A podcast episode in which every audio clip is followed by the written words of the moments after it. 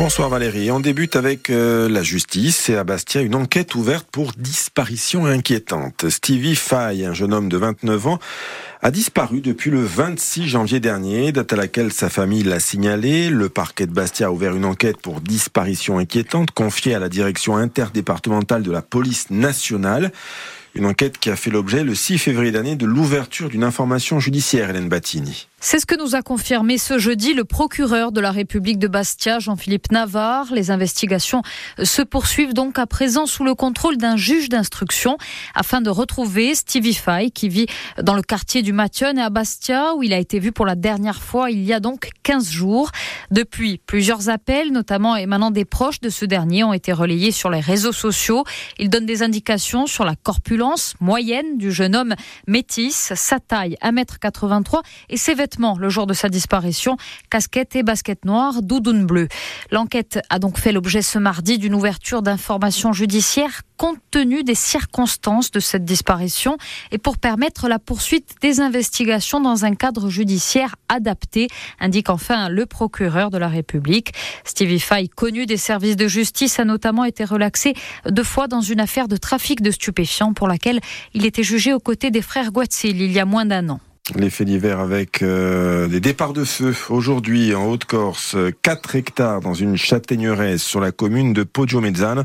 Au total, les pompiers ont dû traiter 7 départs de feu dans le département. Des pompiers qui sont également intervenus pour euh, un début de noyade sur la commune d'Okiatan. Un enfant de 18 mois a chuté dans une piscine. Il a été évacué sur le centre hospitalier de Bastia. C'est un chiffre record, les saisies pénales, c'est-à-dire la saisie par la justice de biens ou d'argent aux délinquants ou criminels. Ces chiffres ont atteint un montant d'un milliard 400 millions d'euros l'an dernier. Chiffre annoncé par le garde des Sceaux, Éric Dupont-Moretti. C'est une augmentation de plus de 85% par rapport à l'année dernière. Et dans ce milliard 4, par exemple, il y a un million et demi qui ont été saisis en Haute-Corse en 2022. Conséquence des consignes données au parquet par le ministère pour demander davantage de confiscation.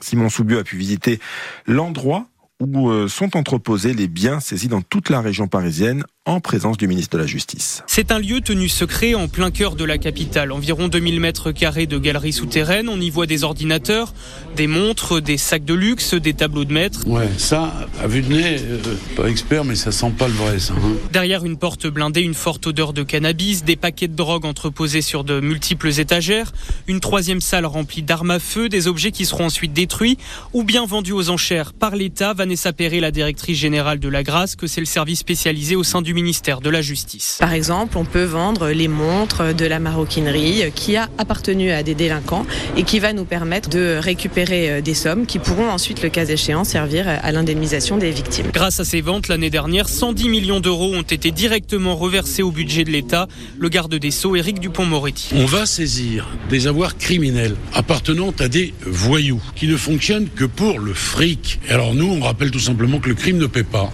Voilà. L'année dernière, des voitures saisies ont également été données à la police ou à la gendarmerie. Plus de 730 immeubles ont aussi été saisis par l'État à des marchands de sommeil, puis mis à disposition pour des associations. L'assurance maladie a ouvert euh, cet après-midi la voie à une hausse à 30 euros de la consultation des médecins généralistes lors des négociations tarifaires avec les syndicats de praticiens libéraux.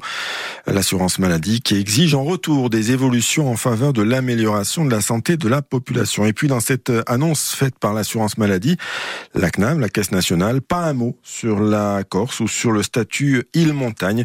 Les propositions des, du collectif des médecins libéraux de Corse n'ont pas été retenues. Euh, il devrait en discuter prochainement. Le carnaval de Brandebourg reporté à samedi prochain. Il devait avoir lieu euh, après-demain, mais à cause de la pluie annoncée ce week-end, les organisateurs ont dû euh, le reporter au 17 février. Décision qui a été prise pour pouvoir se réorganiser et annuler les commandes de nourriture au plus tôt sans qu'elles ne soient perdues. Explication avec Jean-Yves Casalt, l'un des organisateurs de l'événement. Il est très attendu, d'autant plus que bon, euh, en cette période de l'année, les festivités euh, ne sont pas très, ne sont pas légion. Donc effectivement, c'est un regain de vie au village qui est très apprécié, et puis qui, qui mobilise beaucoup d'énergie de la part de, de, tous les organisateurs. Hein. Donc, euh, il s'abrasse des générations. Il y a des gens jeunes, des moins jeunes, et c'est vraiment une manifestation qui, qui donne beaucoup de vie au village. Voilà, donc euh, les horaires après ne changent pas à partir de 14h30, c'était prévu, mais voilà. Et donc ce petit report. C'est toujours compliqué de reporter, hein, notamment pour euh, tout ce qui est denrées périssables, parce que bon, il y a aussi la petite restauration sur place, donc euh, c'est la raison pour laquelle d'ailleurs il a fallu prendre une décision assez rapidement pour nous. Mais bon, on s'adapte. De toute façon, contre le temps, on ne peut rien, donc on est obligé de s'adapter. Jean-Yves Casalt avec Clémence Gourdon-Negrini.